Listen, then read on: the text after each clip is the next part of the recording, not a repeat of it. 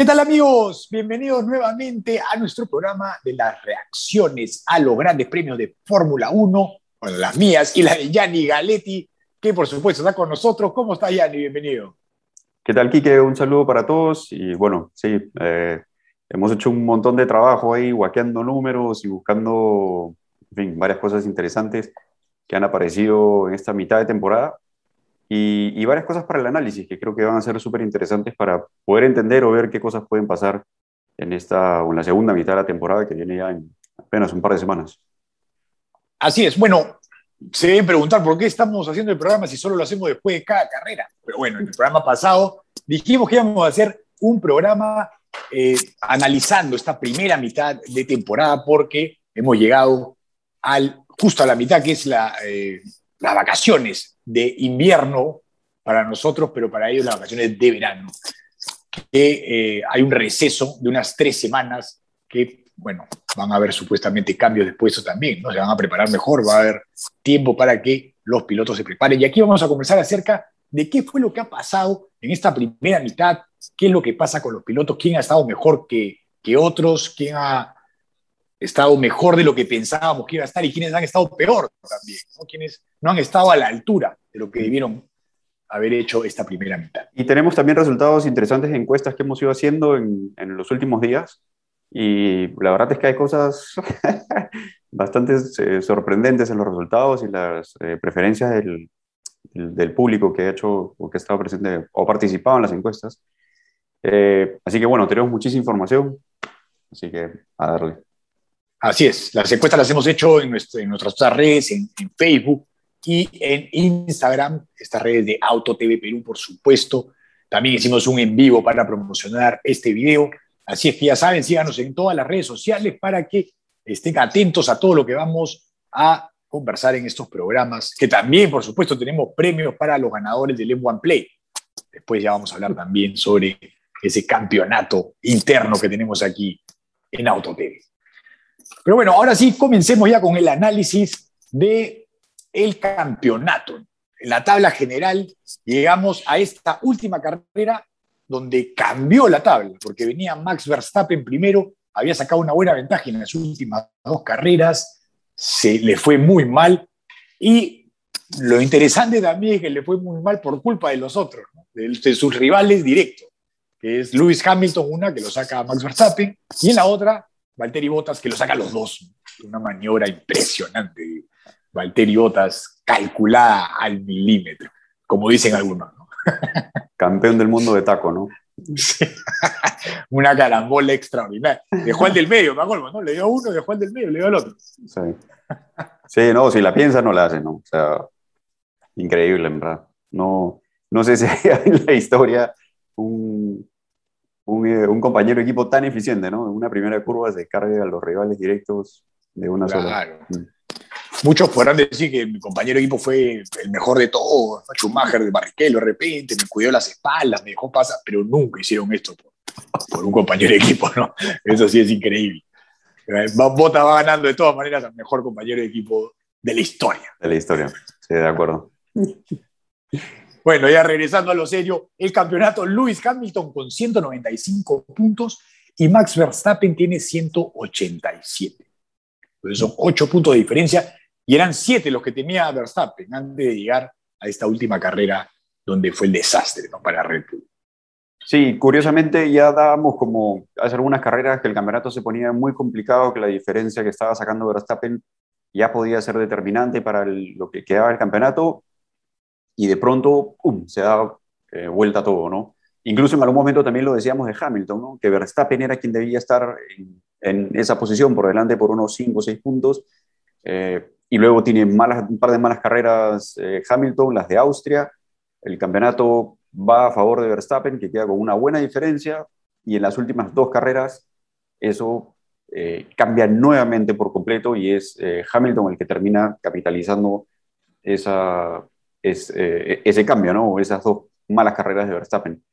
Eh, entonces, a ver, concluyo con esto, que es eh, muy cambiante lo que está pasando, es muy difícil hacer un perfil o sacar algún tipo de conclusión de momento, porque muchas, de las, muchas de las carreras en las que preveíamos que uno fuese más rápido, que tuviese más contundencia que el otro, ocurría algo que cambiaba completamente lo que, lo que habíamos eh, predicho.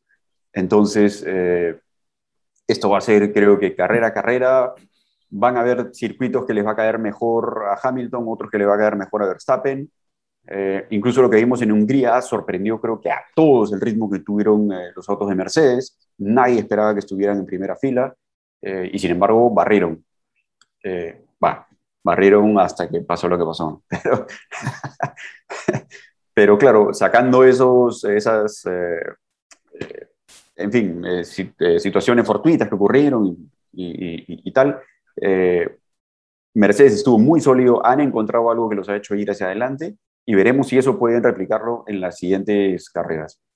Aún así, creo que eh, Verstappen y Red Bull están un paso por delante, eh, pero yo no voy a descartar a Hamilton para absolutamente nada.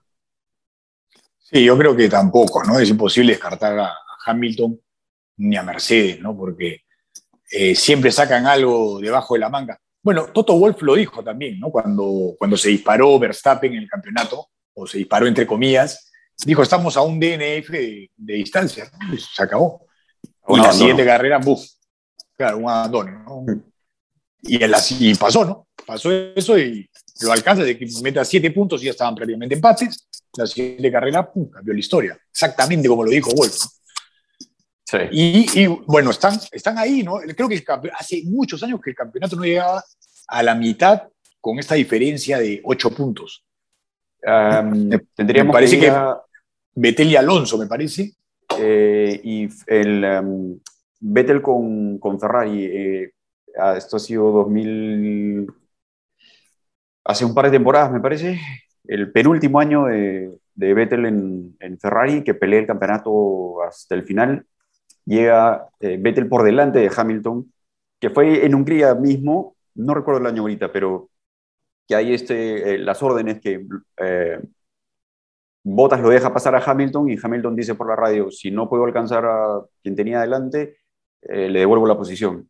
Y ya hace eso, ¿no? Y ocurre una, explota una bomba dentro de Mercedes porque no era lo que quería hacer Toto Wolf y se arma ahí un, desastre dentro del equipo.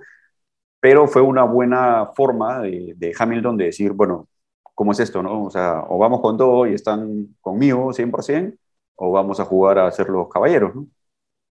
Y dicho y hecho, la segunda mitad de la temporada apretaron las tuercas, presionaron a Ferrari, Ferrari cometió errores, Vettel se rompió, otro campeonato. Sí. Yo creo que es, una posición similar en la que están ahora, ya es un poquito por delante, pero no con la ventaja. Así que vamos a ver la segunda mitad de la temporada porque va a ser difícil quebrar a, a Mercedes como equipo, ¿no? Sí, pero igual lo interesante creo es que Red Bull viene mejor, ¿no? Viene con mejor ritmo, viene más rápido, pero como equipo Mercedes es más fuerte, me parece, no sé, esa es la sensación que me da. Igual Red Bull es un gran equipo, ¿no? Pero a lo que voy es que siempre en las tácticas o la forma de reaccionar del equipo Mercedes siempre es muy buena, ¿no? Siempre atinan a lo que, a lo que se han equivocado también esa temporada, ¿no?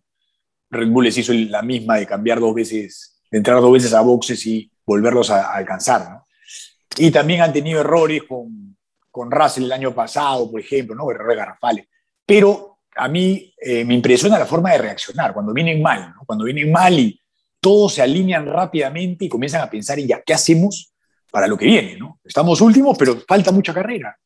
Entonces, y Hamilton también, ¿no? Hamilton también resetea su cerebro y comienza a andar con todo, ¿no? sin alocarse, sin nada.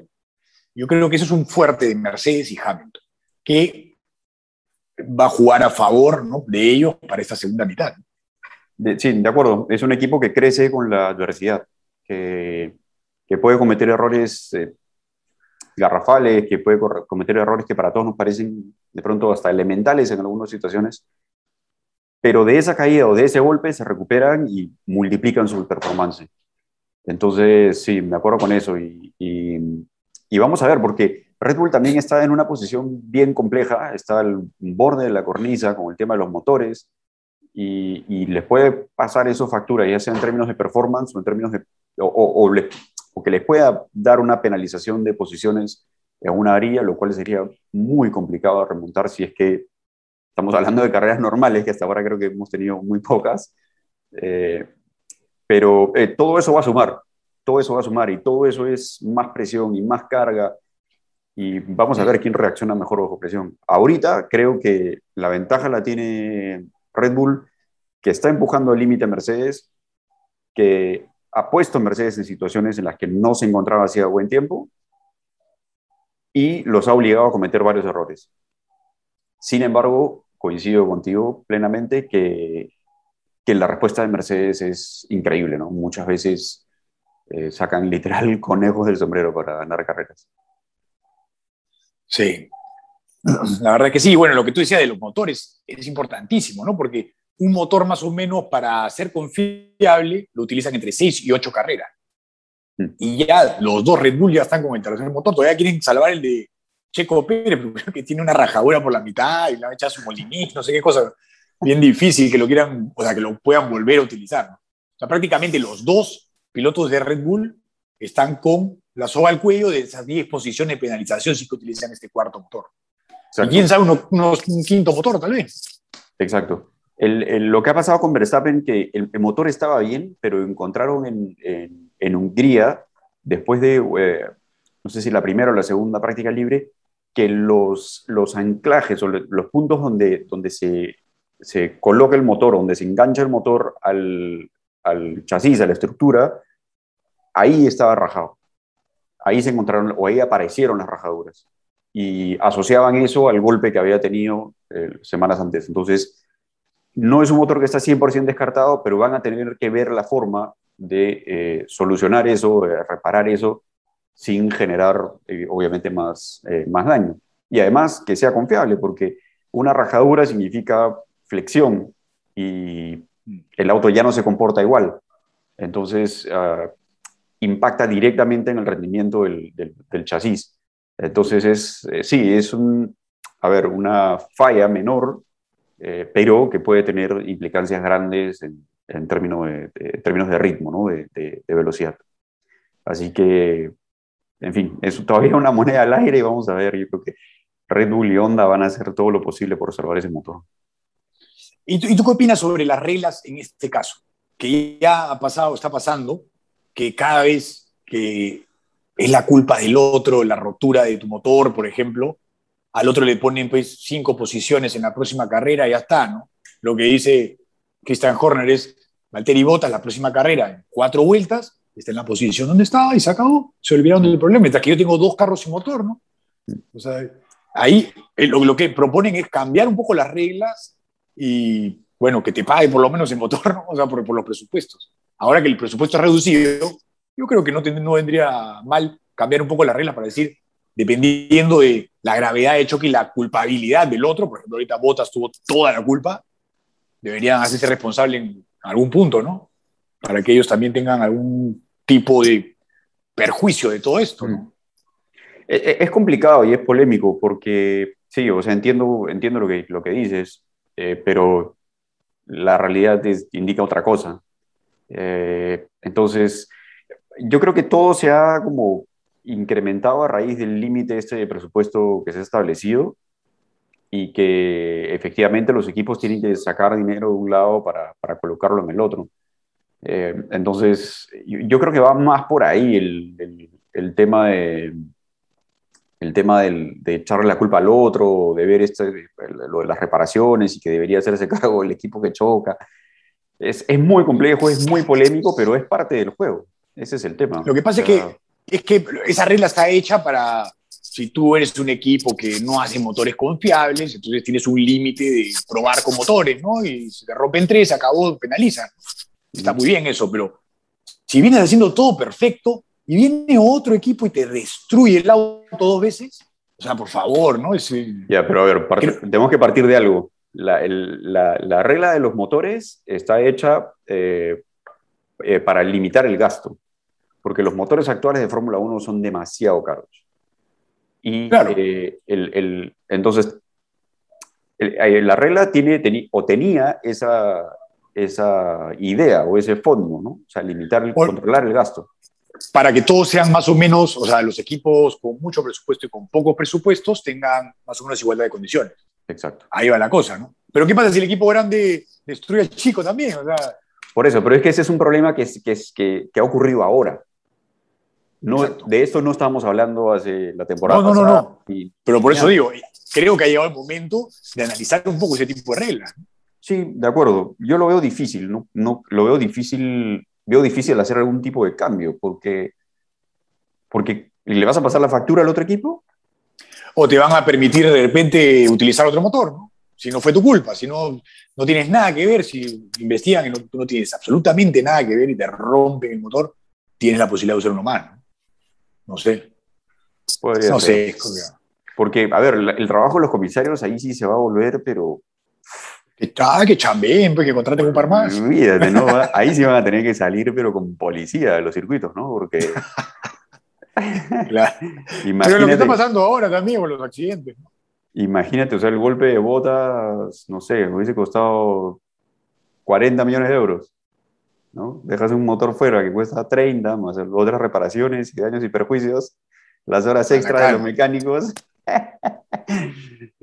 Y de repente al que estaba al costado también le diste, ¿no?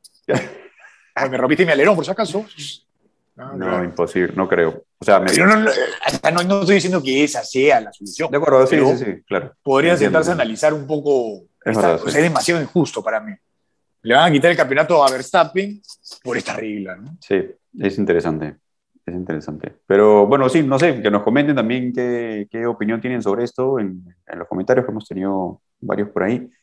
Y, y en fin, no sé, por ahora no se me ocurre una, una mejor solución es- más que lo que hay. Pero también para la gente que, que nunca ha corrido autos, por ejemplo, cuando pasa esto en cualquier tipo de carrera de autos, uno se encarga de lo suyo, ¿no? Pase lo que pase, si el otro tuvo la culpa y todo, el otro no va a venir, no vas a ir y decirle, no, tú me, tú me, tú me golpeaste, tú me pagas. Así no, así no se maneja, ¿no? También. Eso es otra cosa, ¿no? Que nunca te ha pagado el que te choca. Sí. A menos que sea ya muy caballero, eso ya depende de, de Yo he llegado a estar en carreras, en varias, más en planchado y pintura y fibra que en repuestos y, Y la mayoría de para el auto. Y la mayoría de esto que no fuera tu culpa, seguro. No. Pero, claro, tienes que seguir adelante, nomás. Por eso también lo veo complicado, eso de que le pasen la factura a Mercedes. Eso hubiese sido muy bueno que existe esa regla cuando yo corría, porque Uf, claro. es un buen porcentaje de tu presupuesto el que tienes que destinarlo a parchar. Pero bueno, Sí, pues. es la vida, es parte del encanto de correr autos, así que Exacto. Tiene que que aguantar más. Que aguante Max. Bueno, Y seguimos sí, en el campeonato. Sí, ¿no? exacto. Seguimos con los puntos de tercero. Alguien que se salió del libreto, ¿no? Eso me parece increíble. Eso me parece absolutamente increíble. La diferencia entre los Mercedes y los Red Bull con el resto de la grilla es abismal. Y aquí Lando Norris se ha metido entre los dos, o sea, entre los primeros pilotos y los segundos pilotos. Exacto. O sea, ¿qué pasaría si le das a Lando Norris un, un Mercedes o un Red Bull? ¿no? Y lleva varias carreras ahí, ¿no? Lleva varias carreras metido ahí en el Exacto. top 5 y No tercero. es, como, no es como que se le encontró, qué suerte, o otra vez. Siempre, ¿no? No, sí, lleva ahí buen rato. Eh, bueno, lo de Botas, que es el- la cara opuesta, ¿no? Por debajo de lo, que se, de lo que se espera o lo que se esperaba. Por lo menos Botas tendría que estar tercero cerca de ahí, ¿no? No te digo que a, a 8 puntos, pero, Claro. pero Tiene no sé, tampoco a- 108, ¿no? sí, pues tampoco a, qué sé, 80, no sé. O sea, 80, pues eso de- no. Claro. Y Sergio Pérez también, ¿no? También Sí, no- pero bueno, quizás Sergio Pérez. Claro, no. Es su primer año, ¿no? Exacto, auto nuevo y tal, está un poco más, comple- más complejo el, el tema por ahí, pero, pero está más o menos donde se le pide estar, son buenos puntos de todas maneras eh, por el campeonato y es un buen trabajo, pero lo de Lando Norris es una burrada, que, que Es de verdad que pff, im- impresionante. Y luego el sexto, ¿no? Carlos Sainz, o sea, sí, ¿no? Todo bien, pero ahí está, y le está ganando a, le está ganando a Leclerc, tres puntos nomás, pero Ay, Y Leclerc, que es Leclerc, ¿no? El bravo Leclerc. Leclerc. es una máquina, ¿no? O sea, ya lo hemos dicho hasta el cansancio y, y sí, es, Pero sí. es increíble eso. Sainz, en verdad, creo que ha sido el piloto que ha estado a la altura de todos, ¿no? Ha pasado por varios equipos y nunca, nunca le han sacado ventaja, ¿no? Ha, estado con Richardo al lado, ha estado con el propio Max Verstappen, la diferencia no era abismal, ahí estaban, ¿no? Exacto. Y ha seguido mejorando y mejorando y mejorando, y con Lando Norris también. O sea, mira, Lando Norris lo que es ahora, tampoco lo veías a Sainz muy distinto a Lando Norris, ¿no? Ahí nomás estaban. y ahora con Leclerc, que es otra bestia, ahí está, ¿no? Adelante en puntos. Y, apareció un dato interesante esta semana, que es, eh, para los que decían que Sainz había cometido un error en irse a Ferrari, eh, que a estas alturas de la temporada tenía, eh, si mal no recuerdo, como 20 puntos por encima de lo que había hecho con McLaren en el mismo periodo de tiempo. claro, con McLaren tuvo un arranque de temporada muy difícil, porque tuvo muchos abandonos, incluso una carrera que no empezó, y varias cosas por ahí extrañas, ¿no? Pero, a ver, si alguien piensa que se equivocó en irse a Ferrari, no se equivocado. No, no, para nada. ¿no? O sea, no se fue más abajo Ferrari. Si, si Ferrari se hubiera ido más abajo, quizás. Ahorita estaría de repente peleando con Alfa Tauri, ¿no? Y viendo a Mac, viendo a Lando Norris tercero, ¿no? Y diciendo, Dios mío. Y, otro piloto en, en, la tabla que también me parece interesante es eh, Pierre Gasly. Eh, creo que los 50 puntos que tiene no le hacen tanta justicia a las actuaciones que ha tenido. Mm. Creo que podría haber sumado un poco más. Tiene un par de carreras también de, con abandonos o golpes que, que fueron carreras que podía haber estado más cerca de esos 80 de Leclerc eh, o, por ahí.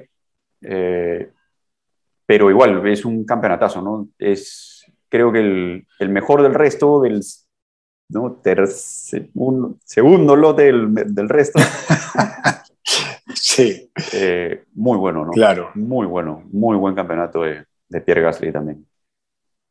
Bueno, y con los mismos puntos tenemos a Daniel Richardo, que está justo, bueno, en la misma posición, ¿no? Y qué diferencia, ¿no? El pobre Daniel Richardo con, con Lando Norris son 50 y 63 puntos, perdón, de diferencia. casi el doble, ¿no? Para Richardo, que es un piloto que venía al equipo como ganador de, grandes premios y todo. La, en la última escena de, Daniel Richardo cuando llegó, cuando lo pasa Max Verstappen al final, ¿no? sé si la viste sentado en el carro con la cabeza agachada, ah, solito. No la vi, solito, no se bajaba del auto, no se bajaba del auto, estaba así. No voy a creerlo. Debe haber sufrido también con ese, con ese auto chocado, ¿no? Destruido. Claro. Sí, definitivamente. Pero ya, ya es también un tema mental, ¿no? Ya se te viene todo encima, ya es una carrera difícil en la que te hiciste una buena partida y ya estabas encaminado y ¡pam! para afuera. Eh, es difícil. Además, el año que está teniendo Richardo pues es, es, es, muy complicado, ¿no? O sea, no se ha olvidado de manejar, no se volvió malo. Es solamente este tema de adaptación y además la, la, la cabeza, ¿no? La cabeza es la que te termina matando al final. Entonces, pues. hay que darle tiempo nada más y esperar a que se recupere. Y, y, luego vamos a ver otro gráfico en el que otro, otra tabla en la que podemos compararlos eh, en varias cosas, ¿no? varios puntos y varias eh, carreras ganadas o, o polls o mejor dicho clasificaciones y cómo han ido con más detalle todos eh, que creo que va a explicar y va hay resultados que sorprenden también dentro de esto. Y ahí me gustaría pasar a lo, al campeonato de constructores sacando a, Mercedes y Red Bull, que Mercedes también le ha dado la vuelta al campeonato ahí, Ferrari y McLaren empatados en 163 puntos. Increíble, ¿no? ¿Cómo no arranca ahí el campeonato? la suma de los puntos de los dos pilotos han empatado a la mitad de la temporada. Sí, increíble. Sí, eh, impresionante, ¿verdad? Eh, y, y, creo que sí, vamos a tener pelea por el campeonato de, constructores y de pilotos entre Mercedes y Red Bull, pero ese, ese de ahí, ese campeonato, el de Ferrari y McLaren, va a estar increíble. Y también porque hay en juego un buen billetito, ¿no? Para, para el tercero con, en comparación con el cuarto, ¿no? Entonces, se viene ahí una pelea, pero... Y mira, lo que ha pasado, a diferencia ¿no? del 2020, donde teníamos a toda la segunda mitad de la grilla juntita, que cualquiera podía quedar ahí cuarto, ¿no? Entre, bueno, perdón, quinto, ¿no? Estoy olvidando del segundo Red Bull, porque el año pasado también nunca llegaba cuarto. Pero bueno, entre todos podía llegar el Renault, podía llegar el Alfa Tauri, podía llegar el Ferrari, que venía más o menos, ¿no? Y ahora se ha separado en tres grupos, ¿no? McLaren, Ferrari, Red Bull, Mercedes, McLaren, Ferrari y el resto. Mm. Sí. Porque la diferencia ya de Alpine son 77, ¿no? de los 163, son casi 100 puntos de diferencia. Exacto. Y, estaría como para hacer una, una encuesta, ¿no? Porque esto, una eh, tipo de esas de quién fue más, ¿no? esto, Lando Norris contra Charles Leclerc y, ¿no? y esto, Daniel Richardo contra Carlos Sainz. A ver quiénes son, a quiénes opinan que son mejores pilotos. Vamos a soltarla, creo, en los próximos días. En esa Está, pelea, claro. el mejor del resto, ¿no? Con los dos empatados, a ver qué, qué piensa la, la, gente. Yo creo que están muy parejos. O sea, eh, Leclerc hace magia y creo que Norris está en la capacidad como para aguantarlo. Por el momento, digo, ¿ah? no digo que los otros sean, sean malos o peores, pero están teniendo un momento que es impresionante. Y por otro lado, eh, Carlos Sainz creo que está un buen paso por encima de, Daniel Richardo ahorita, ¿no? en este momento del campeonato. Entonces, pero igual es muy parejo, ¿no? Son cuatro pilotos muy buenos y, ahí está, ¿no? El resultado, empatados en el, tercer puesto. Increíble, en verdad. Si Richardo mejora su performance, le va a ser difícil a, a Ferrari alcanzar a McLaren. Sí. Y luego, bueno, la otra pelea que tenemos, la de Alpine, Alfa, Alpine, Alfa Tauri, Aston Martin que se ha caído, ahí anda, pero medio complicado, pero creo que esos tres también van a tener una buena, una buena pelea. Y bueno, Alpine ha saltado, ¿no? Con el pelotazo que metió en la última carrera, ganando y el quinto puesto de Alonso, boom, para arriba. Y, y bueno, creo que es un, más que más que por el resultado, creo que es un impulso anímico ¿no? para, para ese equipo que venía ahí arrastrando una mochila medio, medio, medio pesada. Igual también en el análisis de pilotos eh, vamos a ver con Alpine algo bastante interesante que, podemos concluir ahora. Así eh, es. Y bueno, el otro, Williams, ¿no? Williams, esos 10 puntos que también ¿no? sirven para, para la motivación, ¿no? para el ánimo. Bueno, y eh, de ahí Alfa Romeo con tres nada más, que creo que ha hecho un punto Giovinazzi y dos Kimi, y Haas, que está difícil cada punto, Necesitamos otra de esa carrerita que se choque. Necesitamos a botas un poquito más agresivo para que hagan puntos. pero, pero bueno, Schumacher ha aprovechado, yo creo, el momento de fama que tuvo. Lo tuvo atrás a, a Max Verstappen en la misma vuelta, o sea que no tenía que, por qué dejarse pasar y lo aguantó muy bien, hizo un muy buen manejo, hasta tocó llanta con alerón, casi se lo lleva Max, pero la gente volvió a verlo, ¿no? Es difícil cuando tienes un carro de cola, ¿no? Exacto, y, y bien, creo que la respuesta con, con Schumacher ha sido bastante positiva porque ha ido como carrera a carrera aprendiendo, ¿no? Ha cometido errores graves y nunca más, ¿no? O sea, es como siempre se mueve hacia adelante. Mm. Eh, las comunicaciones por radio son súper interesantes escucharlas las suyas porque va muy calmado, escucha, aprende, eh, la comunicación es bien fluida con su, con su ingeniero, el equipo también aprecia mucho eso, a diferencia de Mazepin, que es un poco más a los gritos, es un poco más de tratar de calmarlos, un poco más en otro tono. Eh, ojo con, con, con Schumacher, ¿eh? puede ser un piloto bastante interesante para más adelante. Y, vamos a ver dónde va también el, el, próximo año, ¿no? No sé si se va a quedar en Haas, eh, en la escalera de, de, ascenso a Ferrari. Eh, pero bueno, vamos, vamos a ver. Pero me parece un piloto bastante interesante, la verdad.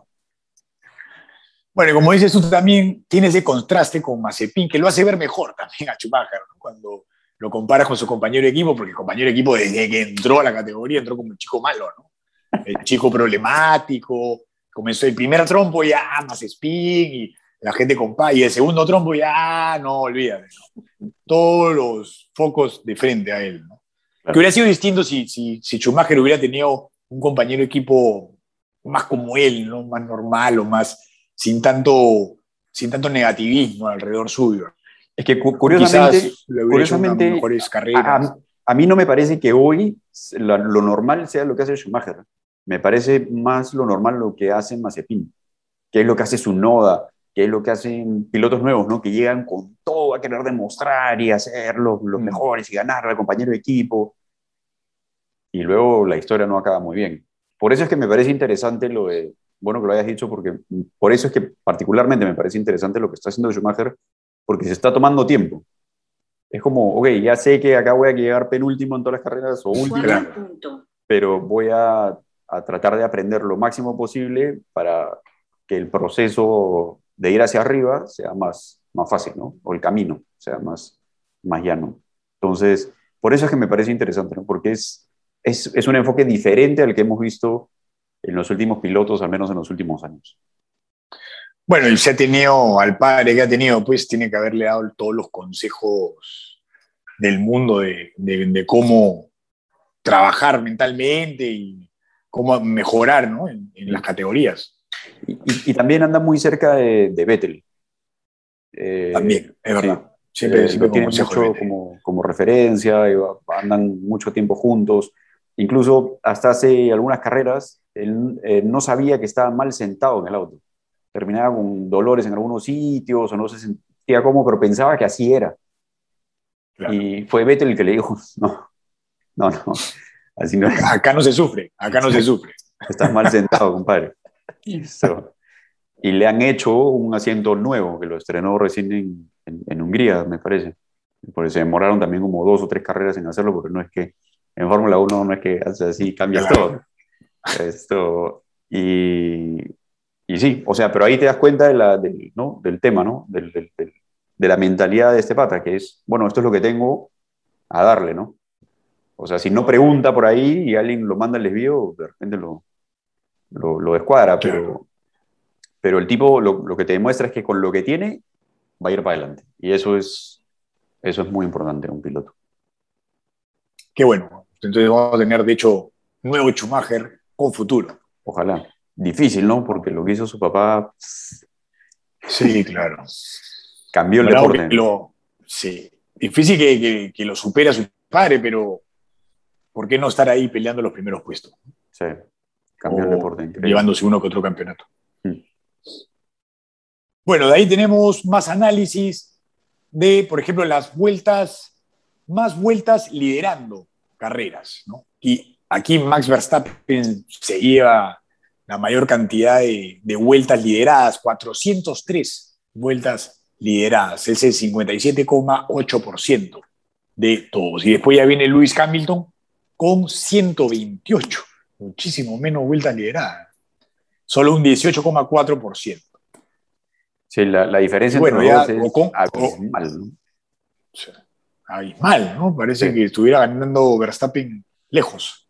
Exacto, eso es, eso es el, el, tema, ¿no? O sea, la eficiencia de, de, no de Hamilton, pero de Mercedes, ¿no? Porque han habido carreras en las que ha ganado Hamilton las últimas tres vueltas, cuatro, en fin, dentro de una ventana de, cinco, de las cinco últimas, últimas vueltas. Es decir, Mercedes ha construido sus carreras de, de, de, tal forma en las que ha tenido que reaccionar para rematar fuerte al final y ganar. Eh, aprovechar esas pequeñas ventanas de oportunidad. Y claramente el dominio lo tiene Red Bull y, y, Max Verstappen. Ahí está. O sea, acá no hay, no hay mucho que, que, especular ni que hacer. Son los números. Es lo que, es lo que hay, es lo que manda. Entonces, eh, para Red Bull creo que es preocupante porque significa que tienen, eh, es como en el, en el, fútbol, ¿no? Eres el que tiene la pelota, llega al borde del área, pero no mete gol, ¿no? 70%, 70% ¿no? 70% de dominio de balón y perdió 3-0. Exacto, como que el 9 está con la pólvora apagada, ¿no? No, no mete goles hace tres fechas. Bueno, lo, lo, que le pasa, lo que le pasa al Perú, ¿no? Jugamos como nunca, perdimos como siempre. La, la, la típica frase de nuestra selección antiguamente. Entonces, sí, pues haciendo un, un paralelo, eh, Mercedes es un equipo que le gusta jugar sin la pelota, mientras que Red Bull es más parecido al Barcelona, ¿no? o, los equipos de, o los equipos de Guardiola. bueno, ya, otra cosa, volvemos a los autos. Eh, sí, o sea, ahí está. Bueno, Ocon, Ocon también saltó. Ya, porque Ocon en esta carrera. Esta última carrera. Exacto, hizo casi todas las vueltas. ¿no? Lideró toda la carrera. sí, líder. Eh, lo otro que es impresionante es Charles Leclerc, ¿no? De que tenga 50 vueltas lideradas, prácticamente un gran premio completo, ¿no? En, en, un auto que muy discreto, ¿no? El Ferrari no, no ha sido gran cosa. Eh, y me parece que no tiene mucho. Tiene, tiene podios Leclerc. No había tenido podios. Sí, la última carrera no. Eh, Leclerc tiene un podio, sí. Un podio. Es poco, ¿no? También para, para haber liderado 50 vueltas, solo tres, un, podio en la temporada. El año pasado creo que tuvo más podios en un carro mucho más lento. Sí. Ha tenido mala suerte, creo. Sí, también, es verdad. Eh, y bueno, el otro, el otro lado, la otra cara de la moneda, botas, ¿no? 19 vueltas lideradas es muy poco para, para tener el mejor. Casi nada. O uno de los mejores autos, ¿no? Sí, poquísimo. Y eso habla del, del mal año, del, del, bajo rendimiento que está teniendo Botas en esta temporada. Lo que sí me ha gustado de Botas es que es como que ya ha asumido más su rol de segundo piloto. Y en, en Inglaterra se le vio como ayudando a, a Hamilton y positivo. Bueno, en Hungría, en Hungría no se le vio mucho, pero no, pero se le vio ayudando, sí, se le vio ayudando de todas maneras. exacto, sí. Entonces, creo que ya a por fin ha asumido ese rol de segundo piloto y quizás eso también venga de la mano de que ya sabe cuál va a ser su futuro, ¿no? ya sea si se queda en el equipo o, si se va. Eh, pero sí, se sigue hablando muchísimo. Eh, hoy, no sé si Autosport o Motorsport.com sacó también una nota de eh, cuál es el futuro para Botas, ¿no? Eh, a dónde, a dónde se, sus posibles movidas. Entonces, ah, la, prensa británica está hablando mucho y eso es un síntoma de despedida. Chao, chao. Bueno, puede ser eso. Y la otra razón es que ha visto la tabla de posiciones y dicho, oh, creo, que ya no lo alcanzo a Hamilton. ¿no? Me llega como 100 puntitos, ¿no? O sea, ya que vas a pelear contra Hamilton, ¿no? Si es tu compañero de equipo y evidentemente ya se fue tu, tu oportunidad, pues, ¿no? Ya no vas a ganar, ya ni segundo vas a quedar, porque estás lejísimo. O sea, qué cosa quiere. No, no, voy a pelear por el cuarto. No, pero ya, sabes que apoya nomás, ¿no? No te queda otra. Claro. Eso también puede ser, ¿no? sí, puede ser, puede ser. Pero de cualquier forma, el tema es entenderlo, ¿no? Porque hay pilotos que bajo ningún motivo lo, lo, terminan aceptando. Así que. Es verdad, es verdad. Pero sí, buen cuadro este, buena estadística, eh, bastante interesante para ver el dominio de, un piloto que no logra capitalizar ese, ese dominio. Así que vamos a ver qué pasa ahora en la segunda parte del año. Así es. Bueno, también tenemos más datos. Tenemos el versus por equipo. Vamos a ver. Acá lo que hemos hecho en, en un primer momento es eh, identificar clasificaciones, resultados de clasificación y carrera de un piloto contra el otro. Eh, y hay eh, resultados bastante interesantes, como, bueno, Hamilton y Bottas, que eh, Hamilton tiene 9 a 2 en clasificación y 9 a 2 en carrera. Es decir, una, una paliza. Y, y, está el resultado en, en, puntos, ¿no? 195 contra 108. La diferencia es bastante amplia en, en, en Mercedes. luego Red Bull, Verstappen 10 a 1 en clasificación, 9 a 2 en carrera. Sergio Pérez, ya sabemos, ¿no? Está complicado con el auto y, y eso es. Bueno, igual, igual ese 1 de la clasificación, bien de Pérez, ¿ah? porque fue legal, no hubo ni un choque, no se le maró el carro, sino en la pista le ganó, ¿no? Exacto, sí, sí. Pero vemos también ahí que el, el, el tema, el problema que él tiene está en la clasificación, porque arranca muy atrás y es complicado ir para adelante luego. Entonces, eh, y, en carrera, la, de las dos carreras que suma, una es la de Azerbaiyán, que Verstappen queda afuera, y vino también desde muy atrás. Entonces, ahí está el tema con Sergio Pérez, ¿no? Encontrar velocidad en clasificación para estar más cerca de los, de los punteros. Que ha ido mejorando, es verdad, pero le falta todavía un, un poco.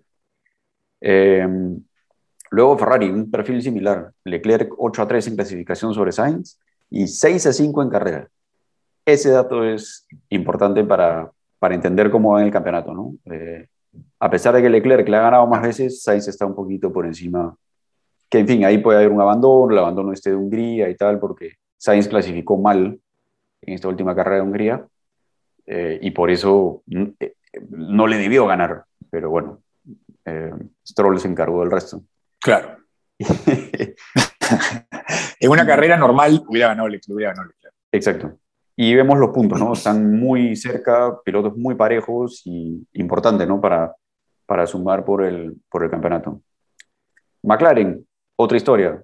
Todo está sobre Norris, 8 a 3 en clasificación sobre Richardo, 9 a 2 en eh, carreras, 113 a 50 puntos. O sea. Pobre Richardo. Sí. Eh, Lando Norris más 10, ¿no? Es más o menos el, cómo se está jugando en McLaren. Eh, difícil lo de, lo de Richardo. Eh, Vettel y Stroll, bueno, muy parejos, 6-5 en clasificación, 5-6 en carreras, 30 puntos para Vettel, 18 para Stroll. Stroll, bueno. Pero ahí, sí, ahí Stroll, yo creo que, o sea, aquí yo, mi análisis es que Vettel viene mucho mejor, ¿no? Porque Stroll viene con este equipo ya hace tiempo, ¿no? Hace dos temporadas antes, y es la tercera temporada, creo, o cuarta de Stroll. Sí. Y, y, es la primera de Vettel, ¿no? No sé, yo siempre pienso, el, el que llega tiene desventaja, ¿no? Tiene que hacerse al auto, ¿no? Eso te va a demorar un, un cierto número de carreras. Por eso Sainz tiene más mérito, Richardo, si le estuviese ganando, estaría un poquito más cerca, tendría más mérito. Pero se entiende un poco más lo de Richardo por eso también. Como tú dices, no se, ha, no se ha olvidado de manejar, no, no ha dejado de ser rápido, pero se le está complicando la adaptación al equipo. De acuerdo. Entonces, sí. Betel lo vemos empate con Stroll. Yo creo que Betel viene un poco mejor, ¿no? El próximo año lo va a matar. es, es, un pésimo año de Stroll, de hecho. Eh, muy por debajo del rendimiento que, que, hemos visto que ha tenido el año pasado, a pesar de que también no fue, fue un año en el que se le pidió más de lo que estaba haciendo, pero este año sí está desaparecido, ¿no? Raro. Sí. Raro eso. Eh, luego Alfa Tauri, Gasly 11 a 0 en clasificación a su noda. Uf, goleada. y 8 a 3 en carreras, de las cuales dos eh, son abandonos de Gasly, ¿no? Entonces, ahí está, ¿no? Hay un perfil bien claro hacia quién es quién en Alfa Tauri. Sonoda nos cae muy bien a todos porque grita mucho por la radio, pero mucho ruido y pocas nueces. Hasta ahora el piloto japonés no se le ha visto. Pero, dejó de gritar y dejó de hacer buenas actuaciones. Yo creo que debería comenzar a, a hacer berrincho otra vez. Sí, Están amarrando mucho. Yo creo que el equipo piensa lo contrario, pero. eh, ya veremos, ya veremos. Luego Alpine, eh, 6-5 en clasificación para Alonso y uh, 5-6 en carrera. Muy parejo en, lo, en los puntos. Pero acá también hay un tema raro, no, no raro, pero un tema que hay que tener en, en consideración, que Ocon ganó la última carrera y metió 25 puntos en una sola. Entonces, eh, no es, la figura también hay que verla ahí con, los números hay que verlos con, con pinzas, ¿no? Tampoco son... Claro, 39 con lluvia, tienes que poner ahí. ¿No? Y aparte, esos 25 puntos no los habría hecho si es que Alonso no le tiraba esa mano gigante. También. ¿no? Tienes razón, tienes razón, claro. Entonces, sí. Para el punto más para Alonso, entonces, por esa. hay, que, hay que verlo ahí con, con pinzas. Y eh, lo interesante es que hasta Francia, eh, Ocon le había ganado todo a Alonso, y de, especialmente en clasificación. Y de Francia en adelante son todas para, para Alonso, hasta Hungría, que me parece que Ocon clasifica adelante de, de, de Alonso. Eh, pero hay también un punto, hay un corte, ¿no? Lo que hablaban los pilotos de las primeras cinco o seis carreras, en Alonso y, y, en Alpine está muy marcado eso, ¿no? O sea, llegan a esta quinta, sexta carrera y de ahí, ¡boom! Alonso ha explotado y, y, lo tiene dominado. Lo tiene dominado con, claro, lo que pasó en Hungría fue atípico, pero de no haber ocurrido algo así, hubiesen terminado también muy, muy cerca probablemente los dos. Entonces, eh, no, no creo que Alpine sea el equipo revelación del año, pero estamos viendo cosas bastante interesantes para el próximo reglamento, ¿no? Creo yo. Sí, bajó un poco, ¿no? Alpine de lo que era Renault el año pasado. De... Sí, exacto. Pero exacto. bueno. pero claro, se ha ido como recuperando y hemos visto buenas actuaciones, buenos resultados, pilotos que está, lo están haciendo muy bien, Alonso que ha demostrado que está vigente, y Esteban Ocon que cuando ha tenido la presión, que cuando ha tenido que meter el resultado, ganó la carrera. Y eso lo hacen buenos pilotos, no, no lo hace cualquiera. Entonces, creo que es positivo para ellos. Sí, y también los dos son relativamente nuevos en el equipo, ¿no? No son como otros equipos que tienen 3, 4 años, un piloto, por lo menos uno de los dos, ya amoldado al equipo, ¿no? Ocon recién comenzó el año pasado y Richardo se le fue de un año para otro, eso fue complicado también, ¿no? Mm. Y tuvo que entrar Alonso, que estaba retirado y recién se está haciendo al auto y a, y a los nuevos autos de Fórmula 1, ¿no? Más complicado todavía estar en para, ¿no? Y no, no estar subido en un auto de Fórmula 1. Y, todo, y con todo y eso, están haciendo buenos puntos también, hasta ganado carreras y el otro lo paró a Hamilton. ¿no? Mm. Escuchaba en una, en, una entrevista en, en, España, Alonso eh, le preguntaban qué era lo más difícil de este nuevo proceso de adaptación o qué, qué había tenido que trabajar. Y se queda pensando un rato y él dice esto, diría que en la dirección. Y ¿no? y, él explica por qué, ¿no? Por la, técnica de manejo que él, utiliza, necesita mucho feedback de las ruedas delanteras, porque Alonso tiene un, uh, un estilo de manejo muy particular, que llega y en algún punto en la mitad de la curva pega un timonazo. Eh, y para hacer eso necesita mucho feedback de saber si es que está eh, barriendo las ruedas demasiado, si es que eh, puede hacer esa, utilizar esa técnica que, que utilizaba en el 2005, 2006, eran otros autos, otros reglamentos, pero él va ajustando todo el tiempo su manejo y por eso necesita eh, mucho, mucha, mucho feedback, mucha sensación, mucha información desde las ruedas delanteras. Entonces, eh, Alpina ha trabajado mucho en, la, en, la, en, el, en, eso, ¿no? la sensación, en el tacto del, de la dirección, del timón, eh, para que Alonso pueda tener la mayor retroalimentación posible. Entonces, increíble el, el, nivel de detalle ¿no? de un piloto de, de ese nivel de Fórmula 1. ¿Y eso por qué ha cambiado? ¿Por la electrónica y todo eso que, que es mucho más eh, computarizada la cosa, que no es tan... Quizás para, quizás para los pilotos que han estado antes en el equipo era algo eh, normal o que no tenían tanto ese problema. Alonso quizás está acostumbrado a manejar con una dirección que tiene más peso, eh, pero en determinada posición, ¿no? Porque eh, a los extremos, a veces en las cremalleras, son si las ruedas giran más o giran menos. Eh, entonces, todos esos ajustes o la cantidad de, de asistencia que tiene, en fin, son cientos de parámetros y valores que tienes que ir ajustando y que, y además, lo difícil de explicarle a tu ingeniero, ¿no? ¿Qué cosa es lo que necesitas para que ir haciendo esos ajustes? Claro. Entonces, vamos, por algo es dos veces campeón del mundo y uno de los mejores pilotos eh, que hay, ¿no? Claramente. Porque, a ver, bueno, a ti, a mí nos dan el auto y lo manejamos con lo que venga, ¿no? Y, que sea, y por acá, o sea... Contar que no les hagan la llanta, así que frene, todo, no pasa nada. Exacto. Sí, Bueno, y Alonso también ha vuelto distinto, ¿no? Porque ahora es mucho mejor compañero de equipo.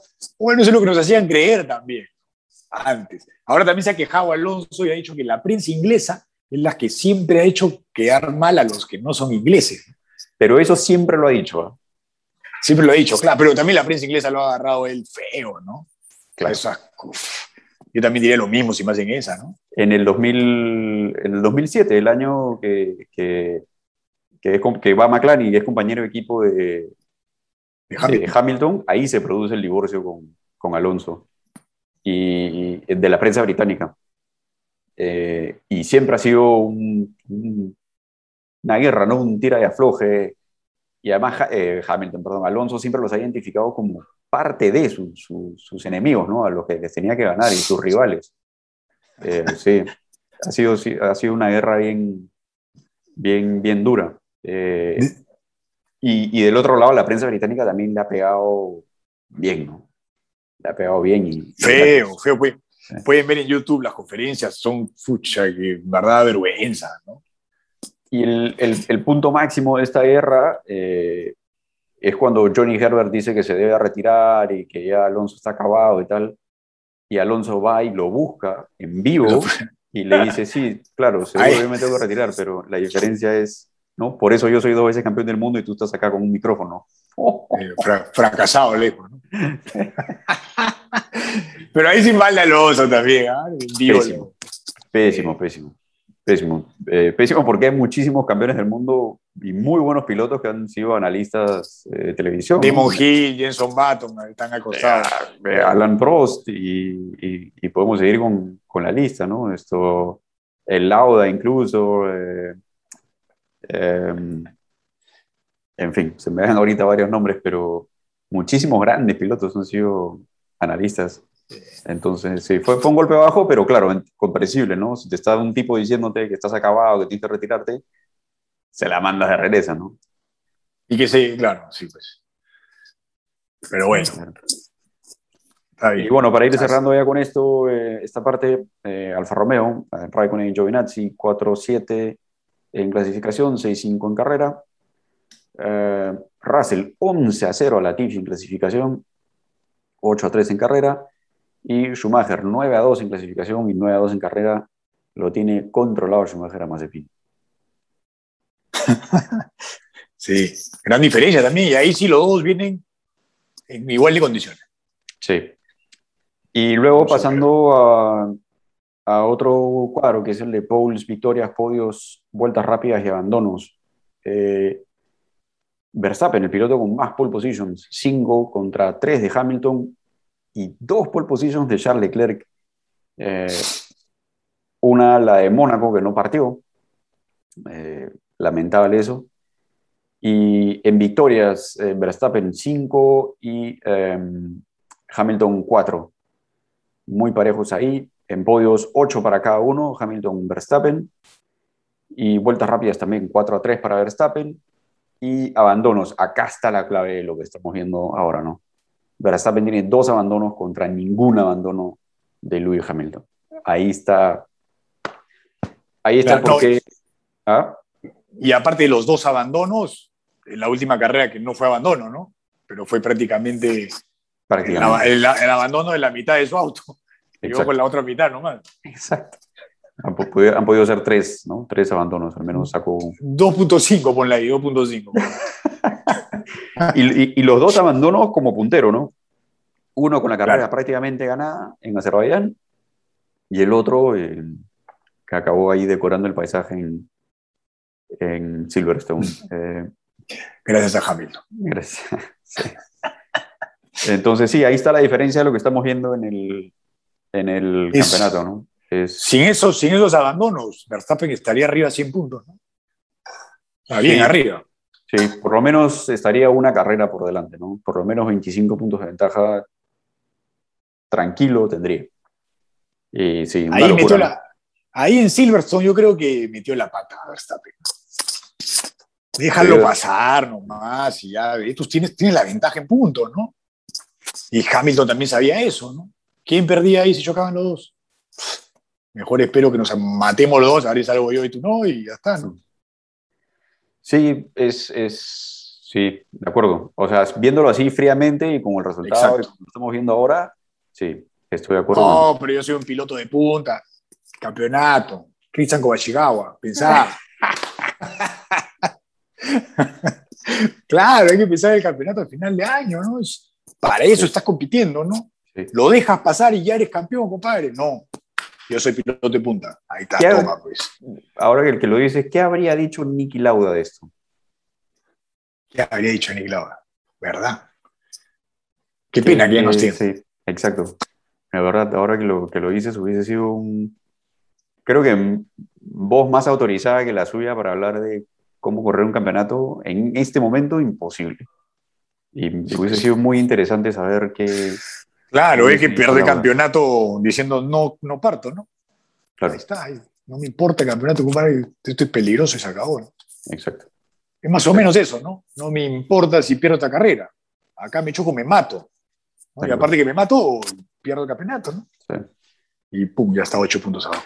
Sí, sí, la verdad es que hubiese sido una lástima, ¿no? Una lástima lo de, lo de Niki Lauda. Eh, y bueno, otros resultados por ahí interesantes, bueno, tres podios para McLaren, los tres de Lando Norris, Um, Charles Leclerc, dos pole positions, eh, un podio, un par de abandonos también.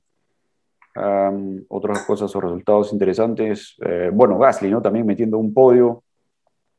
Eh, y, bueno, la victoria de Ocon. Sí, y el último Esteban Ocon, que completa ya los, los 11 eh, podios de la temporada y una victoria. Eh, sí, pocos abandonos, la verdad, para lo que va de la temporada. Eh, Vettel creo que es el que más tiene, con cuatro, si mal no me equivoco. Claro, hay el tema bueno, de. Bueno, cuatro, sí, con exclusión. Sí. entonces, que a ver, ¿cómo va eso? Aston Martin fue, presentó su descargo en una, audiencia que hubo la semana pasada. Y ya le dijeron que no, ya, ¿no? Mm, les han dicho que no va a haber una segunda audiencia porque no hay pruebas suficientes. Entonces era mentir eso de, de la gasolina, del flujo. Se había, quedado sin, se había quedado sin ingeniero, porque no me había contado esa parte, yo confío en sí. Claro que sí, lo dije. Lo dije al final. no, después que yo, yo, había dicho ya mi descargo. Pues. Ahí tú me dijiste, ah, lo que pasa es que se quedó sin ingenieros. Felizmente está todo grabado para que vean cómo es la situación. Esto, y, bueno, claro, les han dicho ya, sí, seguramente que está por ahí el, la gasolina, pero ¿dónde? O sea, tienes que decirme dónde está, porque en el tanque no. ¿no? Y, y, dicen que no, que se están en los sistemas, que hace una falla pues. en la... Bueno, se acabó entonces la historia de, este, por lo menos, de la gasolina de Betel y quedó definitivamente excluido. Sí, bueno, y ahora seguimos con lo mejor hasta ahora. Y para esto hemos hecho una encuesta en nuestras redes, en YouTube y también en Instagram para ver qué opina la gente, qué es, eh, quiénes creen que han sido los mejores. Por ejemplo, la primera fue el piloto del año. ¿Quién ha sido hasta ahora el piloto del año? Ahorita pueden comentar también aquí abajo del video, pero los resultados que tuvimos en YouTube fue 45% de los que respondieron le dieron su voto a Max Verstappen y solo el 29 a Lewis Hamilton. Norris con 19 y Leclerc con 6. Esto fue en YouTube. Y en Instagram, lo mismo también. Verstappen con 61 puntos, Hamilton con 46, Norris con 25 y raro, pero cero votos para Charles Leclerc. Nos equivocamos ahí de, piloto para ponerlo en las opciones, creo. La verdad es que me, me da, es me han sorprendido porque yo hubiese elegido a Leclerc ahí, ¿eh? estaría en duda si, si hubiese sido uno de los mejores pilotos en la primera parte de la temporada, pero bueno, lo que está haciendo Verstappen y la Norrismanía definitivamente están superando todas las expectativas. Y eso que son con casi 140 votos, ninguno le dio a, Leclerc. Mm. Bueno. Para ti, ¿quién ha sido hasta ahora el mejor piloto? Para mí, yo creo que Lewis Hamilton porque sí al nivel, está puntero, con un carro que no está tan rápido como el de Red Bull. Mm. Yo creo que ha sabido cómo manejar las carreras en las situaciones malas, buenas, en todo momento, los abucheos. O sea, son varias cosas que, tienes en la cabeza, que, que parece fácil, pero no lo es. Y parece fácil porque Hamilton no hace parecer fácil. Él siempre sale adelante, siempre, siempre va fuerte, siempre está en su día. Mm. Por eso, y creo que en esta primera mitad lo ha demostrado por primera vez con un auto no tan bueno como el de su rival. por eso lo doy mi botón. Coincido. Hamilton ha ganado entonces, esta vez. Bueno, mucha gente va a decir, es el carro. Bueno, encima, encima estás con los colores hoy día, así que. Sí. Caballero. la flecha negra, la flecha negra. Pero no, sí, coincido, ha sido el mejor piloto hasta ahora en lo que va del año. Se ha tenido que poner todo al hombro y el campeonato lo está sacando adelante por él. Exacto. Igual Verstappen, pilotazo, ¿no? No ha cometido muchos errores tampoco y todo lo ha hecho bien. O sea, no está adelante porque han sido problemas externos. ¿no? Mm. Y es, bien sencillo, es bien sencillo. Es el único que está en condiciones de ganarle al mejor. Punto. Exacto. No hay más que decir, no hay más que hacer. Es el único que puede. Lo que sí me pongo a pensar es qué pasa si hubiera sido al revés, ¿no? Que, bueno, el año pasado fue al revés. Mercedes estaba mucho mejor, pero Hamilton no lo dejó a Verstappen hacer lo que está haciendo él ahora, ¿no? Claro. Sí, de acuerdo. Sí, quizás hay un poco más de diferencia, ¿no? Entre ambos, pero, pero sí, creo que Hamilton se merece un respeto especial, ¿no? Por lo que, lo que está haciendo y lo que estamos viendo, ¿no? O sea, realmente es el que se está poniendo al hombro la temporada, la temporada completa. Sí, aunque haya mucha gente que detractoras de Hamilton, ¿no? Pero yo creo que es más por eh, lo cansado que están de verlo ganar siempre, ¿no? Debería ser al revés, ¿no? Decir, qué increíble, este es mi héroe de todos los tiempos, ¿no? Nadie le gana, es increíble. Pero bueno, es, creo que es una tendencia social, no sé, siempre ir por el más débil o, ¿no? Siempre, cuando viene Brasil, que gane el otro, ¿no? Que gane Panamá, no sé. Claro. Brasil ha ganado tantas veces, ¿no? Sí, puede ser. Pero bueno, algo creo que es algo de eso. Bueno, nuestra segunda pregunta fue, de momento, ¿quién ha sido el piloto revelación de esta temporada en la Fórmula 1? Las opciones también eran cuatro, era Alonso, Ocon, Schumacher o Zunoda. 38% los debutantes todos, claro, pues para ver quiénes ha ido mejor. Alonso, no, perdón, Ocon recibió la mayor cantidad de votación en YouTube con 38%. Segundo, Schumacher con 26 y Alonso con 25, tercero, ahí nomás. Y su noda ya con 11%. Interesante lo de Schumacher, ¿no? Que no ha hecho mucho y ha recibido buenos votos.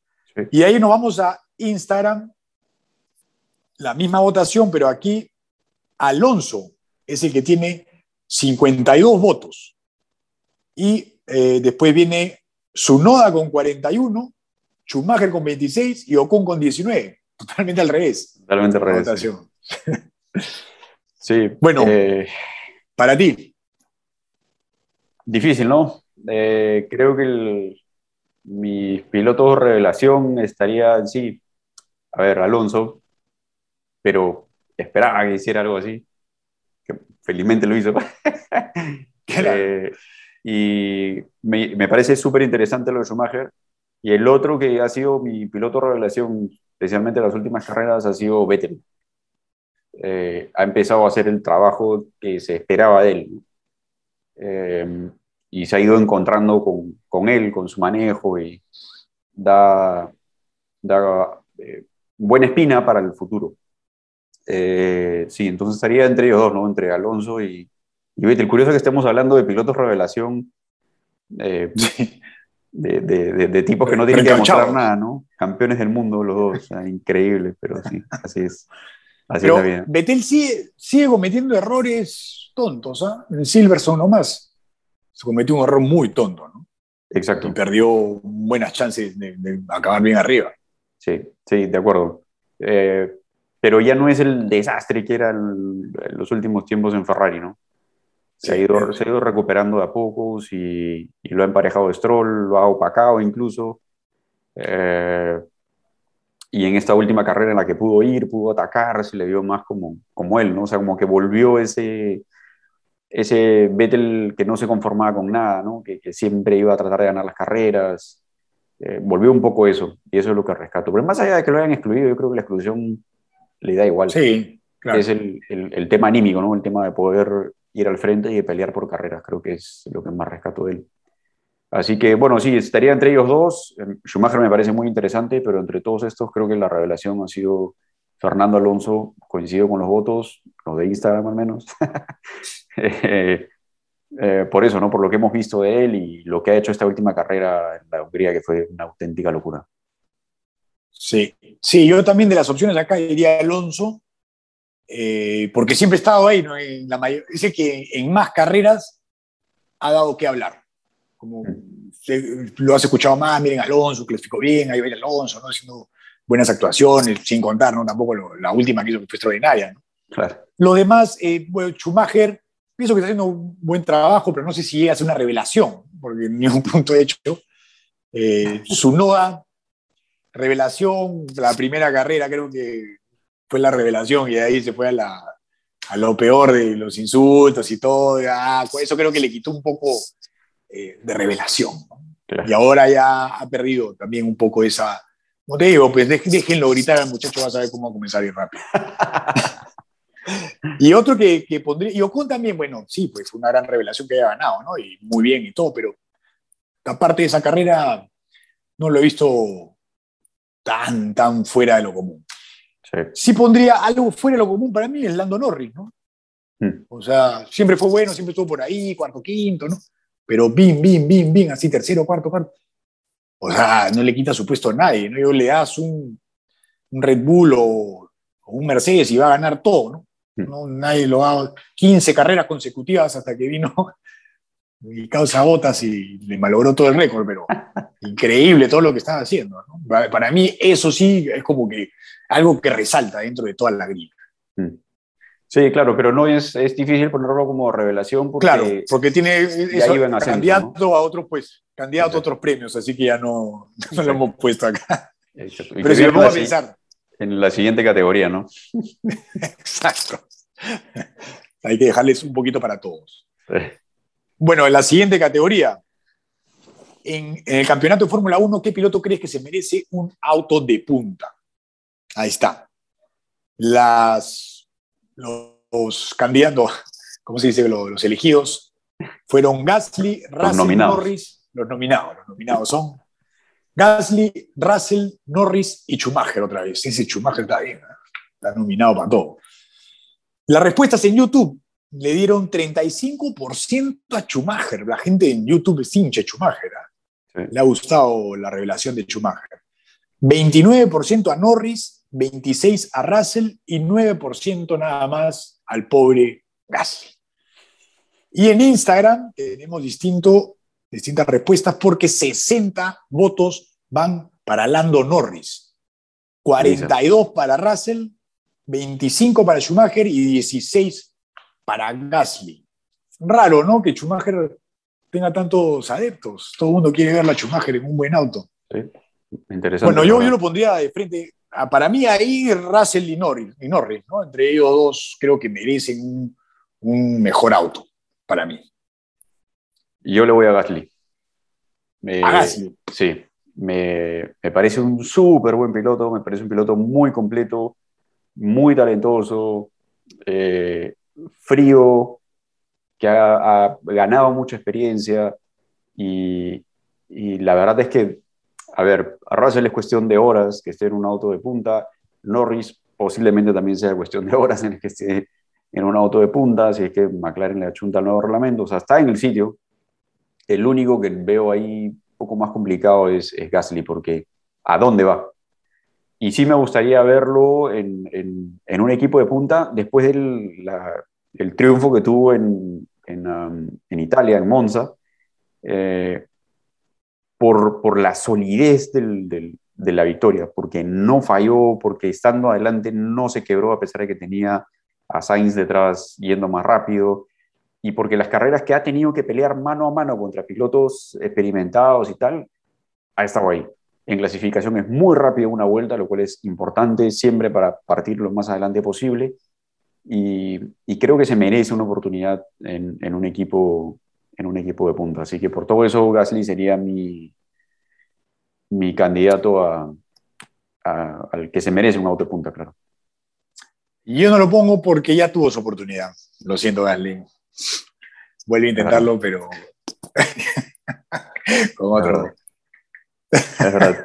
tiene, un, tiene un asterisco Todo, grande todo lo que, se acaba de derrumbar todo lo que has dicho. Sí, exacto.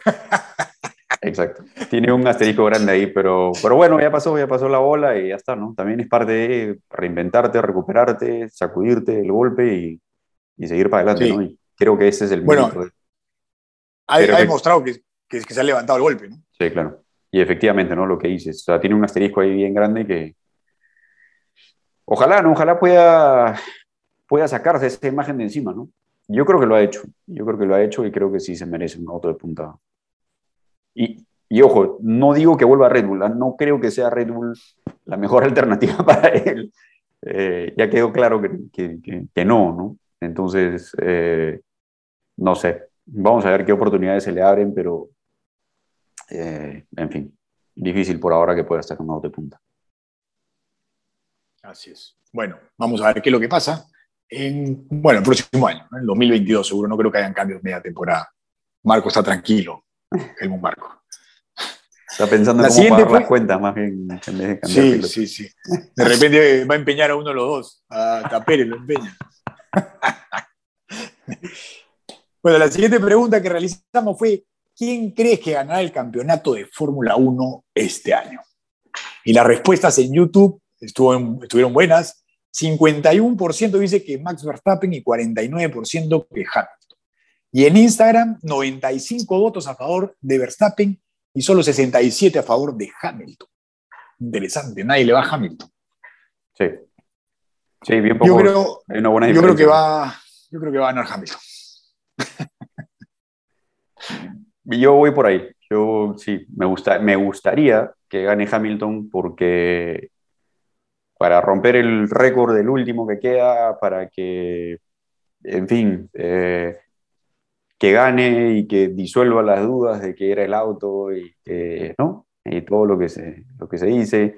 Eh, ha peleado contra muchísimos pilotos y le ha ganado a casi todos y no a todos.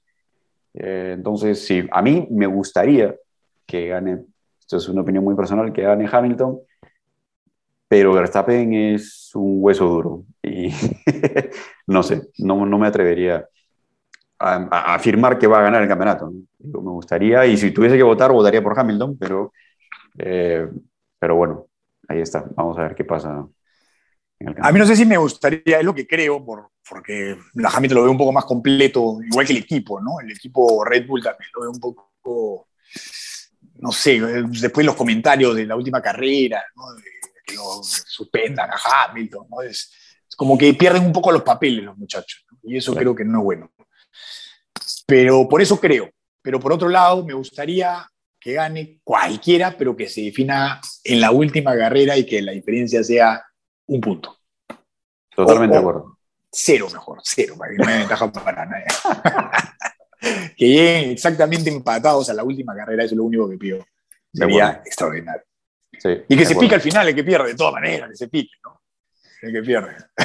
Sí, Puede ser, sí, claro. Para, hacer más reacciones. Para claro, claro, claro, claro, claro, Para que el Netflix dure, la temporada dure 40 capítulos.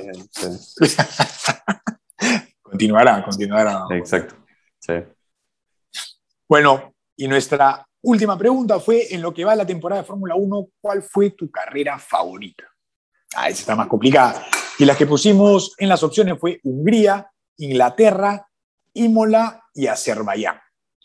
La que ganó fue Hungría, la última, en YouTube, ¿no? 41% para Hungría, 30% Inglaterra y 11% Imola. Ah, perdón, Azerbaiyán 17% y después Imola 11%.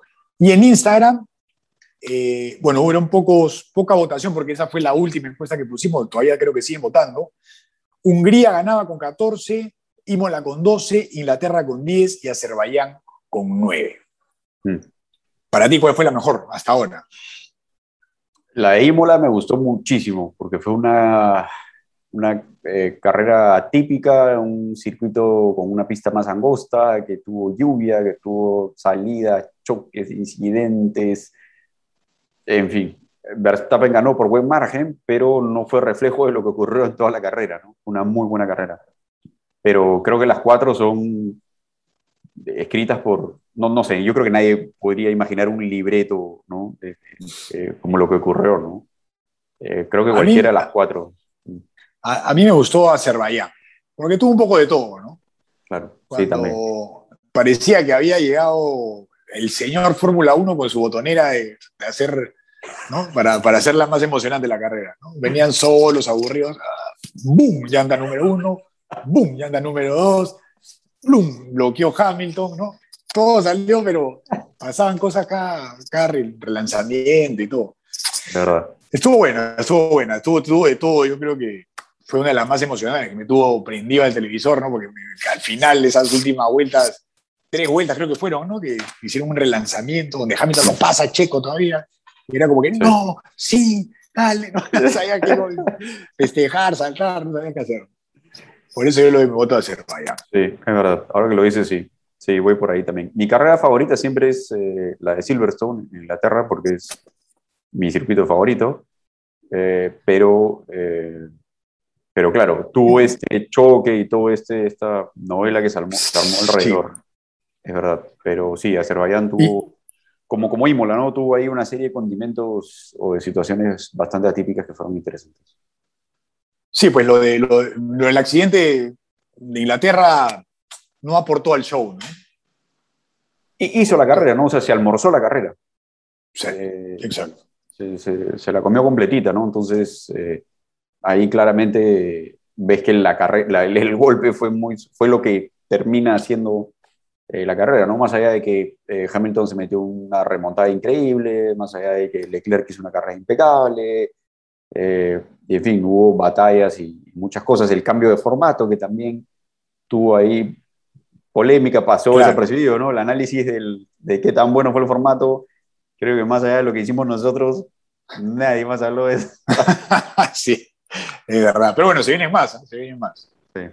Entonces, sí, eh, estaría así entre esas dos, ¿no? Entre Imola y Azerbaiyán.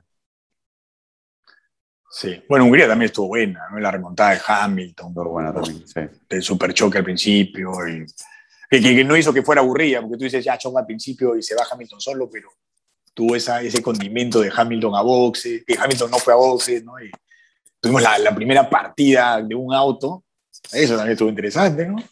Sí, sí, es verdad. Y la remontada aquí dice que no, no llega, y al final no, ya llega, de todas maneras gana. Y después, no, está Alonso, no, no, no llega, ahora sí no llega. Y llega atrás, en la última vez los tres juntitos, ay, sí, con guion también, ¿eh?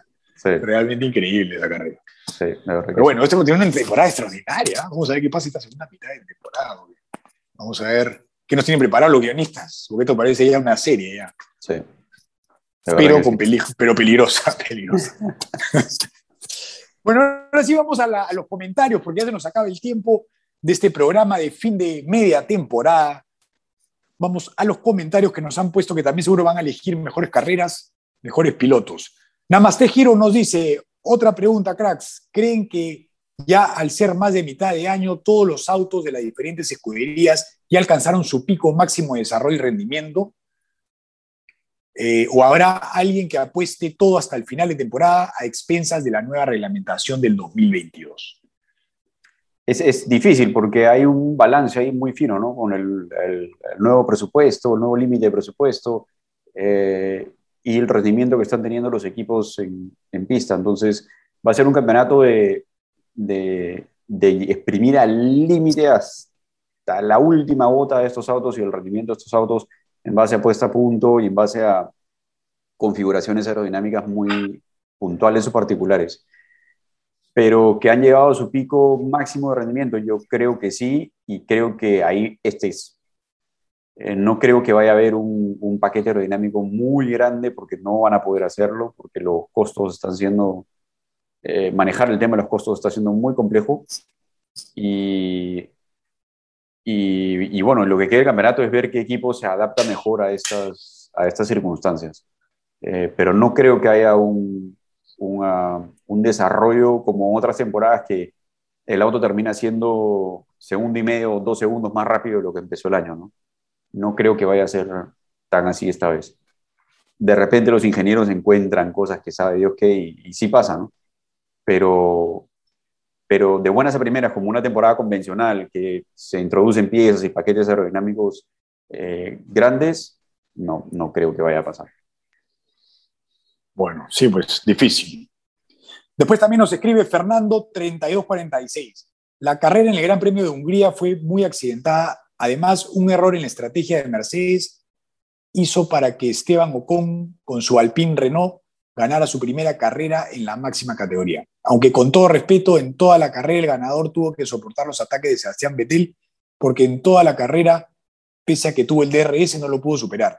Y Lewis Hamilton tenía para ganar, pero su equipo comete un error en la estrategia porque los demás fueron a los pits para cambiar la llanta de lluvia slicks. Hamilton estuvo en la partida solo, mientras que su rival directo Max Verstappen tuvo problemas. Estuvo entre los últimos, al final quedó décimo. Bueno, es más que un comentario, es un poco... resumen de la carrera. El resumen de la carrera. Así es, Fernando. La carrera muy emocionante y nos has contado en pocas palabras todo lo que pasó. ¿Te faltó, te faltó el, el aguante o si estaba? Sí, ¿no? Sí está el aguante de Alonso. Tapón de Alonso. No, no estaba. no está, te faltó ahí el resumen, por favor. Fernando, tiene que ponerse. En el programa hemos puesto solo la parte de la defensa de Alonso, ¿eh? el, programa del fin de semana. sí, verdad. Ahora vamos con Venom Kill, que también nos escribe. Saludo, Venom. Mi top 3 de las carreras de mitad de temporada son Hungría primero, Francia segundo, Imola tercero. Esos son los top 3. Eso, eso, fue lo. Interesante. Sí, Francia. Eso fue lo que pedimos ¿no? en el programa pasado. Tres top carreras y cinco top pilotos. Los cinco top pilotos son Norris, Alonso segundo, Vettel tercero, Sainz cuarto y Verstappen recién quinto. Mira, interesante. Sí. Interesante, eh, perdón, esto, Norris eh, primero y Hamilton no aparece en su top 5. No, ni siquiera aparece, claro. Bien. ¿Está bien? Sí. Sí, sí, sí. Después, Namaste Hiro también nos escribe otra pregunta, otra respuesta, perdón, de Namaste. Las tres mejores carreras hasta esta mitad de campeonato serían Hungría otra vez, Imola y también Namaste pone a Francia. Francia. Mira, parecido a Venom, pero cambiándome Francia con Imola. Pero tienen los, las tres carreras son las mismas. Francia no la teníamos, ¿no? No, porque fue una carrera en la que hubo este cambio de estrategia y Verstappen dominó la carrera a partir de cierto punto, que salió adelante en, este undercut inesperado y, de ahí poco más. O sea, fue. Bueno, se, le, devolvieron la estrategia, ¿no? Eso fue, fue el vuelto de la de España, ¿no? Eh, pero, pero a nivel de intensidad de carrera, no, salvo la partida que, que, Verstappen se, se, pasa de largo y, y, Hamilton se pone primero y tal, como, intensidad de carrera, no, no sé, al menos no, al equipo técnico de Auto TV que organiza las encuestas no, le pareció. No le pareció. bueno, también sigue con los cinco pilotos destacados. Vamos a ver si coincide también con Venom Kill. Norris pero acá viene con explicación, a mejor todavía. Lando Norris por su gran racha de puntos más podios consecutivos. Segundo, Max Verstappen por pelear cada carrera como si fuera la última. Tres, Fernando Alonso por los momentos destacados y por su consistencia. Cuarto, Carlos Sainz por el mejor piloto en adaptarse a su nuevo equipo y hasta ahora pasando al líder de Ferrari en los puntos del campeonato. Y quinto, el, crack de Gasly, que nos hace ver sus resultados como algo normal y cosa de todos los días, cuando es un gran esfuerzo lograr su consistencia, más su podio en Azerbaiyán. Es verdad, es verdad, ¿no? Gasly cuando va primero, nosotros, ah, bueno, Gasly sabemos que pero está en un Alfa Tauri, ¿no? No debería estar ahí, ¿no? Más o menos con lo, que, con lo que pasa un poco con Leclerc, creo yo. A veces cuando Leclerc hace podio, está en Ferrari, pero no, el Ferrari no sabe hacer podio. el año pasado fue así. Sí, de acuerdo. Ni podios, ni poles, y tiene dos, y una máquina Leclerc. Sí, y una carrera casi ganada, ¿no? Sí. Lo chapa al final con la justa. Sí, cierto. Bueno, interesante, interesante que tampoco aparezca Hamilton. Sí. ¿No? por lo menos Verstappen llega segundo, pero tampoco Hamilton. sí, es verdad. Vamos, vamos, a avisarle a Hamilton que está, que no, no tiene mucha, aquí. Sí, sí, sí, darnos entrevistas. O, esforzarse un poquito más, ¿no? Meterle un poco más de puncha la cosa. bueno, y Pedro Rodrigo también nos escribe, hola muchachos, qué gran análisis hacen, muestran imparcialidad y buen sentido del humor. Este podcast debe estar en otras plataformas. Pet Driver, nos pone, ¿no? Porque él es Pet Driver en el F1 Play. Dice que no jugó esta fecha. Pucha, Pedro, ¿cómo no vas a jugar? Pues Ahora recuperar esos puntos va a ser complicadísimo. Aunque sin jugar en la última, en la última fecha. Tres el máximo, sí. Por eso, eh, sin jugar en la última fecha, yo creo que hubiera podido ganar, porque hubiera puesto cualquier cosa y ganaba de repente. Pero bueno, sí. Bueno, el F1 Play, ¿no? Pero eso ya lo, discutimos eh, el capítulo anterior, no ha cambiado nada, así que por las puras seguir hablando del F1 Play. Si quieren ver cómo va el F1 Play, miren nuestro episodio anterior, el del Gran Premio de Hungría. Y también inscríbanse pues en formula1.com, busquen gaming y ahí está, F1 Play, busquen el pin que está seguro acá abajo, lo vamos a escribir para que se metan a nuestra liga, que ya somos 18 y el ganador va a tener muy buenos premios. Ya van tres, ¿ah? Por aquí tengo uno, el reloj. Ah, de Kia. Es un reloj para salir a correr. Buenísimo. Este de aquí. Muy bien. Eh, esto va para el ganador, unos audífonos y, ah, y también el... El parlante. El parlante de Google, sí. Google Casco o algo así se llama, no sé. Pero le dice que prenda la luz y prende la luz. Buenísimo. Así es que, bueno, eso sería todo por hoy, por este programa, de nuestras reacciones. Y estamos pensando, porque teníamos muchos más datos aquí para seguir analizando, pero se nos acaba el tiempo, para hacer un segundo programa de mitad de temporada el próximo lunes para continuar con el análisis. ¿Qué les parece? Parece que dijeron que sí. Listo, queda. Yo también escuché, yo también escuché. Escuchaste, señor. Está escribiendo abajo, está escribiendo. Esto, sí, sí, además para hacer más corto este periodo de, periodo libre, periodo, periodo, de vacaciones y, en fin, seguir compartiendo esto que tanto nos apasiona, que es la Fórmula 1. Sí, porque el próximo, la próxima carrera, el inicio de la segunda parte de temporada es ya en septiembre, ¿no? El 3, no, perdón, en, al fin de agosto, 27 y 29 de agosto en, en Bélgica, en Spa-Francorchamps. Increíble circuito, ¿no? Vamos a ver qué, con lo que está pasando en la Fórmula 1, qué miedo, carajo. ¿Qué pasará ahí? Y lo que más me, me, interesa ver, ¿no? La reacción de Hamilton. Llega a, la tierra de Verstappen, a dos circuitos Verstappen a, consecutivos. Spa-Francorchamps y luego a, em, a, Holanda, propiamente, a Zandvoort, exacto. Y vamos a ver, ¿no? Vamos a ver cuánta presión mete el público, cómo reacciona Hamilton. Y no sé, difícil. Además, un circuito... Y sí, es verdad. Sí. Y sí es verdad que, que se hace más fuerte con los abucheos, vamos a ver también. Vamos a ver, porque ahí sí el 90% de la gente va a estar a favor de Verstappen en esas dos pistas. Y al menos en, en Spa sí está claramente marcado que hay eh, dos sectores de velocidad en los que debería dominar eh, Mercedes y un sector intermedio muy importante en el que debería dominar eh, Red Bull de, de, mucho downforce. Entonces es un circuito difícil para, de poner a punto los autos porque por estas variantes, ¿no? estas dos condiciones, si te la juegas por lo rápido o te la juegas por el sector medio yo creo que la estrategia o la, la, sí, la puesta a punto está bastante clara después de lo que hemos visto en Silverstone, por ejemplo. Eh, Mercedes va a ir por velocidad, o sea que va a poner sus autos para las para las eh, eh, al primer y tercer sector del circuito y Verstappen seguramente va a apostar por un poco menos de velocidad, pero con más fuerza en el segundo sector. Así que va a ser, yo creo que un, en la previa al menos, un Gran Prix de Spa-Francorchamps increíble, como para tener el desayuno listo para ver la carrera. Para comenzar bien esa segunda mitad de temporada. Que pase todo. Bueno, entonces nosotros nos vamos y nos vemos el próximo lunes, de todas maneras, con más información de lo que ha pasado hasta ahora en el campeonato. Nos vemos, Yanni. Nos vemos a todos. Gracias por vernos. Gracias, chao, chao.